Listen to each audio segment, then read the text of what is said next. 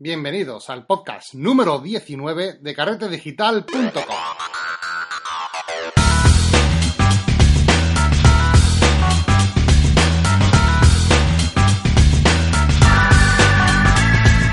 Hola de nuevo, otra semana más a este podcast, ya vamos por el 19, donde hablamos y compartimos todo lo relacionado con el mundo de la fotografía digital.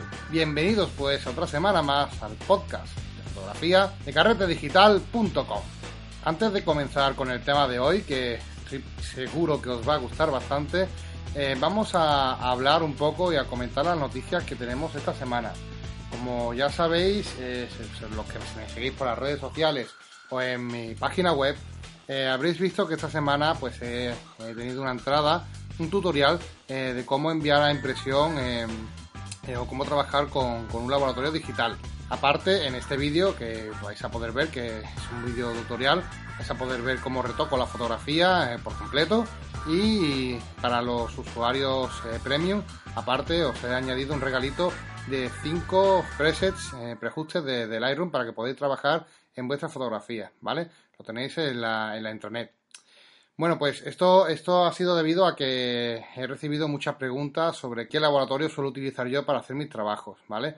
Normalmente suelo utilizar dos y uno de los que más utilizo es Sal Digital, que es una empresa alemana que funciona a la perfección, tanto en el envío, todos son rapidísimos y lo que más me gusta es que se trabajan con una calidad materiales excelentes. Y eh, como lo recomiendo y cuando veo que algo funciona, eh, pues me gusta, lo comparto, me gusta compartirlo, me he puesto en contacto con ellos para proponerles una colaboración con Carrete Digital. Eh, les expliqué mi proyecto y se han animado a, participar y darle un beneficio a los usuarios premium de mi página web. Pero no, no, no solo se quedó ahí la cosa, sino que también nos han dado un regalo para todos los oyentes, todos los que nos estáis escuchando ahora mismo en el podcast. También voy a recibir un pequeño regalito. Eh, ¿En qué consiste? Pues eh, Sal Digital nos va a regalar un cupón de descuento que haga su primer pedido a esta página eh, introduciendo carrete podcast 16 con ese código vais a obtener, todos los que estáis escuchando, un descuento de 10 euros en una compra mínima de 20. Y para los usuarios premium en la internet, pues tenéis un código especial para ustedes, donde vais a tener un descuento de 20 euros con una compra mínima de 40. Así que estáis de enhorabuena, puesto que no solamente han pensado en los usuarios premium, sino que también traen un regalito para todos los, los oyentes. Así que aprovechad este cupón eh, de descuento para, para hacer vuestras impresiones. Seguro que os va a gustar la calidad y el resultado final de las mismas. Os recomiendo totalmente esta página. También me gustaría dar la bienvenida a estos últimos suscriptores que he tenido esta semana. Se han apuntado bastante gente y me gustaría agradecer a, la comunidad el apoyo que estoy recibiendo. Recibo muchos mensajes de ánimo, de que os gustan los podcasts y me animáis a, a no dejar de hacerlo. Muchas gracias, puesto que este feedback a mí me ayuda mucho porque muchas veces tiene uno la sensación de que está solo, ¿verdad? Pero con estos mensajitos que me enviáis, pues la verdad que me, animáis bastante. Muchas, muchas gracias. Así que nada, seguiremos con este proyecto y hoy os traigo una cosa muy interesante. Eh, hace tiempo que llevo rondando esta idea y quería ponerla en práctica y la verdad que, es una cosa que, siempre he tenido en mente, puesto que cuando eh, me propongo o, no, me propuse hacer carrete digital, siempre tenía en mente de difundir un poco sobre el mundo de la fotografía con el máximo respeto también a, a aquellas personas que lo han hecho antes. Y hoy me gustaría hablaros de un proyecto que llevo ya tiempo, hablaros o a escribiros acerca de biografías de grandes fotógrafos. En concreto ya le estamos dando forma, este va a ser el primer, eh, la primera biografía de un fotógrafo profesional. Hoy vamos a hablar y traemos al programa la biografía de Ansel Adams y la idea es de acercar a los oyentes nuevos el amor por la fotografía, de, de, esos padres de la fotografía que nos han traído hasta aquí y que han hecho de esto algo, algo muy bonito. La idea es que se conozca al personaje, no tanto lo que ha logrado en, en, en, su carrera fotográfica, sino introducirnos también en su vida. Me gustaría hablarlo también de su situación social, eh, económica y también política. Eh, son muchos factores que nos van a hacer entender eh, también a la vida del desarrollo de estos, de estos artistas. Conocer la vida, conocer el entorno, conocer a la persona, a, la creadora de, de, una obra de arte puede ayudarnos bastante a entender lo que quiere transmitir, al verdadero sentido, al mensaje de su obra. Y esto es lo que vamos a intentar hacer aquí. Vamos a acercar la, la biografía de, de Ansel Adams. Vamos a empezar con él y espero que os guste. Ansel Adams nació el 20 de febrero de 1902 en San Francisco, Estados Unidos. Y Ansel Adams dijo, Espero ansioso nuevos procesos y nuevos desarrollos. Creo que la imagen electrónica será el próximo gran avance. Estos sistemas tendrán características estructurales ineludibles y por tanto los artistas, como los técnicos, deberán hacer un renovado esfuerzo para comprenderlos y controlarlos. Conocido por sus fotografías en blanco y negro de paisajes del Parque Nacional de Yosemite en Estados Unidos, entre otros muchos, y autor de numerosos libros sobre fotografía donde podemos destacar su trilogía, La cámara, el negativo y la copia, que por así decirlo son los libros más conocidos de Ansel Adams. Estamos ante uno de los grandes fotógrafos de la historia. Un personaje tan interesante como atrevido, con unos ideales férreos y un visionario que lo aleja de su arquetipo de purista. Posiblemente sea uno de los fotógrafos que más haya hecho por el mundo de la fotografía. Sus imágenes, increíblemente bellas e impresas con una técnica impoluta, favorecieron que muchos adaptaran la idea de que la fotografía podía ser un medio de expresión. De hecho, este fue uno de los propósitos principales a la hora de realizar sus fotografías. Su legendario sistema de zonas proporciona también al fotógrafo una gama monocromática más amplia y con ello más expresiva un método para calcular el tiempo de exposición y de revelado que debía aportar una gradación óptima a los valores del gris. Un año después del nacimiento de Ansel, sus padres, Charles Hitchcock Adams y Olive Adams, se trasladaron a la casa que su padre había estado construyendo en San Francisco. Su niñez estuvo marcada por los muchos momentos que tuvo que guardar cama debido a su predisposición a enfermar. Él mismo dijo de su niñez que estuvo marcada por su estado mental precario y por su hiperactividad, dos elementos que, como ya veremos, le fueron acompañando a lo largo de su vida. A los cuatro años de edad le tocó vivir de cerca el drama del terremoto de San Francisco de 1906, donde las consecuencias para su familia fueron únicamente pequeños daños en la estructura de su casa y para él una fractura de la nariz. Sin embargo, en su propia biografía recuerda este momento como la experiencia más cercana con el intenso sufrimiento humano. Recuerdo que se le grabó con fuego, aún con su corta edad. En esta misma época, en su familia tuvo lugar una desgracia, aunque él no fue consciente de lo que pasaba. La quiebra del negocio químico de su padre debido a la traición de sus socios, su cuñado Ansel Easton y su abogado y amigo George Wright. La familia cayó en una embarazosa situación social y económica, y su madre cayó en una depresión constante que arrastró durante años. El padre de Adams intentó ganarse la vida con otro negocio, pero al final desistió y acabó trabajando como vendedor de seguros y jefe de una oficina. Curiosamente, la enfermedad fue la responsable del interés de Ansel por la fotografía. Cuando tenía 12 años, enfermó de sarampión, por lo que tuvo que permanecer en la cama. Ahí en la cama, tumbado, fue donde se percató que los espacios entre la persiana y la parte superior de la ventana hacían las veces de primitivos objetivos que proyectaban en el techo vagas imágenes del paisaje exterior. Su padre le explicó el fenómeno convirtiendo su cámara, una Kodak Bull's Eye, en una cámara oscura. Este fue su primer e interesante contacto con el mundo de la fotografía, que lo dejó marcado por la curiosidad del hecho de por vida, con tan solo 12 años. Ansel Adams fue hijo único y muy querido. Según la correspondencia que se conserva de la familia, parece que hicieron todo lo posible para lograr que pudiera llevar la vida que sus padres habían deseado. Como consecuencia, esto hizo que Ansel viviera con un constante deseo de complacer a sus padres. Su madre tocaba el piano, y con 12 años empezó a mostrar interés por la misma afición de su madre. El aprendizaje de este instrumento fue algo de vital importancia para su vida, ya que en su biografía recalca que le infundió el sentido de la disciplina. Su paso por el colegio fue bastante problemático, y la situación económica que estaba viviendo hizo mella también en sus estudios. Tampoco le ayudó mucho su timidez y la dislexia que padecía, que le causó ciertos problemas al intentar integrarse en la escuela. De hecho, acabó el curso de octavo a los 15 años.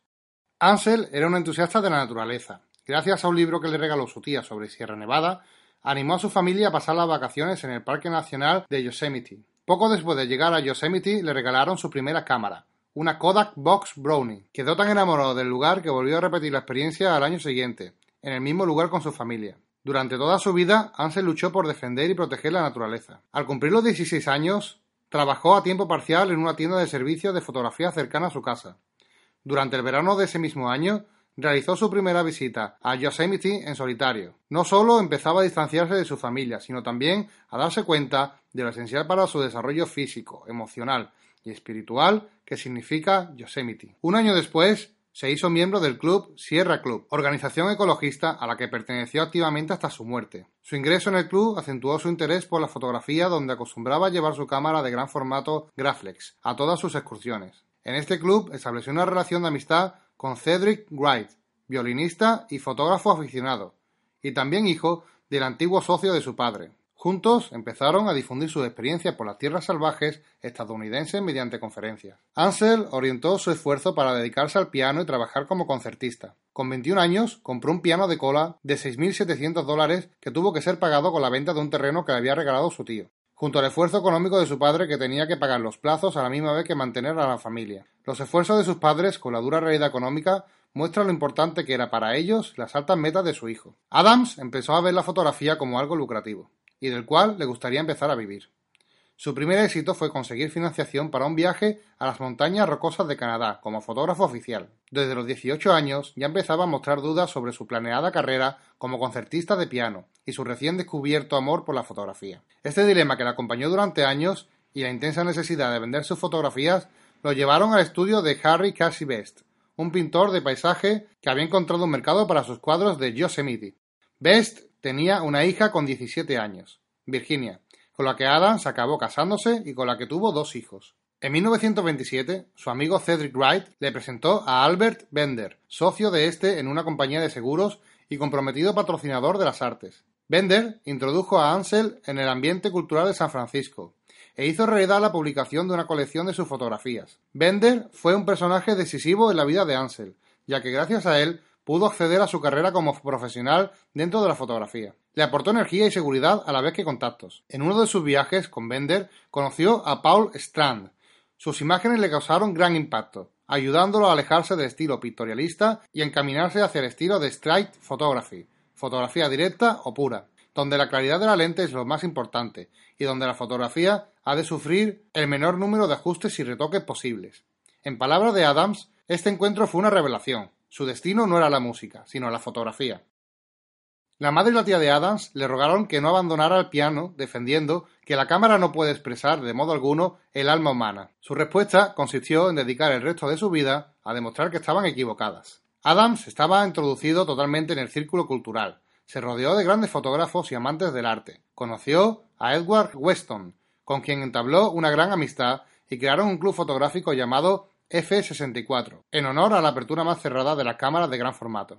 Este grupo se oponía frontalmente al pictorialismo, en favor de una estética directa. Poco a poco fue desarrollando las bases de lo que sería su estilo fotográfico. Durante un viaje a Yosemite, experimentó un momento inspirador mientras trataba de decidir cómo trasladar a una fotografía el que sentía ante la presencia de Half Dome, un enorme domo granítico en el extremo oriental del valle de Yosemite, precisamente al que hace honor en su fondo de pantalla el sistema operativo de Apple Yosemite, un guiño a la figura de Ansel Adams. En esta toma se le ocurrió utilizar un filtro rojo, consiguiendo oscurecer el cielo en la copia, afirmando que había logrado su primera verdadera visualización. La visualización, o lo que llamó más tarde la previsualización, se convirtió en uno de los dos dogmas de su credo estético. El otro fue el sistema de zonas, Empleando los términos musicales propios de su formación, manifestó que el negativo es la partitura y la copia la ejecución. En 1933, Adams y Virginia viajaron a Nueva York para mostrar sus trabajos a Alfred Stieglitz, fotógrafo al que siempre había admirado. Tres años más tarde, Stieglitz le ayudó a llevar a cabo su primera exposición personal. Aunque podríamos considerar a Ansel Adams como un fotógrafo paisajista, no sería fiel reflejo de su vida como profesional de la fotografía, ya que también se dedicó a la fotografía de publicidad, anuncios, retratos, arquitectura, ilustraciones, reproducciones de obras de arte, fotomicrofotografías, ciudades, paisajes, animales y noticias, a lo que podríamos añadir su colaboración con revistas como Life y Fortune, además de ser fotógrafo asesor para Polaroid y Hasselblad, con lo cual podemos ver que su intuición en la fotografía fue muy completa y tocando prácticamente casi todos los palos de la fotografía, que le ayudó como sustento financiero. Sus imágenes se han convertido en un símbolo angloamericano, muchas de ellas centradas en el Parque Natural de Yosemite, siendo los paisajes el principal tema de sus fotografías. Precisamente por esto obtuvo alguna que otra crítica, como por ejemplo la del fotógrafo francés Henri Cartier-Bresson, que sin duda traeremos a este podcast biográfico muy pronto, y que dijo sobre Adams el mundo se está cayendo a trozos y todo lo que Adams y Weston fotografían son piedras y árboles. Incluso fue muy criticado por la ausencia de personas en sus fotografías paisajísticas. Tres años antes de su muerte, recibió el Premio Internacional de la Fundación Hasselblad. Con el tiempo, este fotógrafo se ha convertido en leyenda, fotografiando lugares a los que ha ayudado a conservar.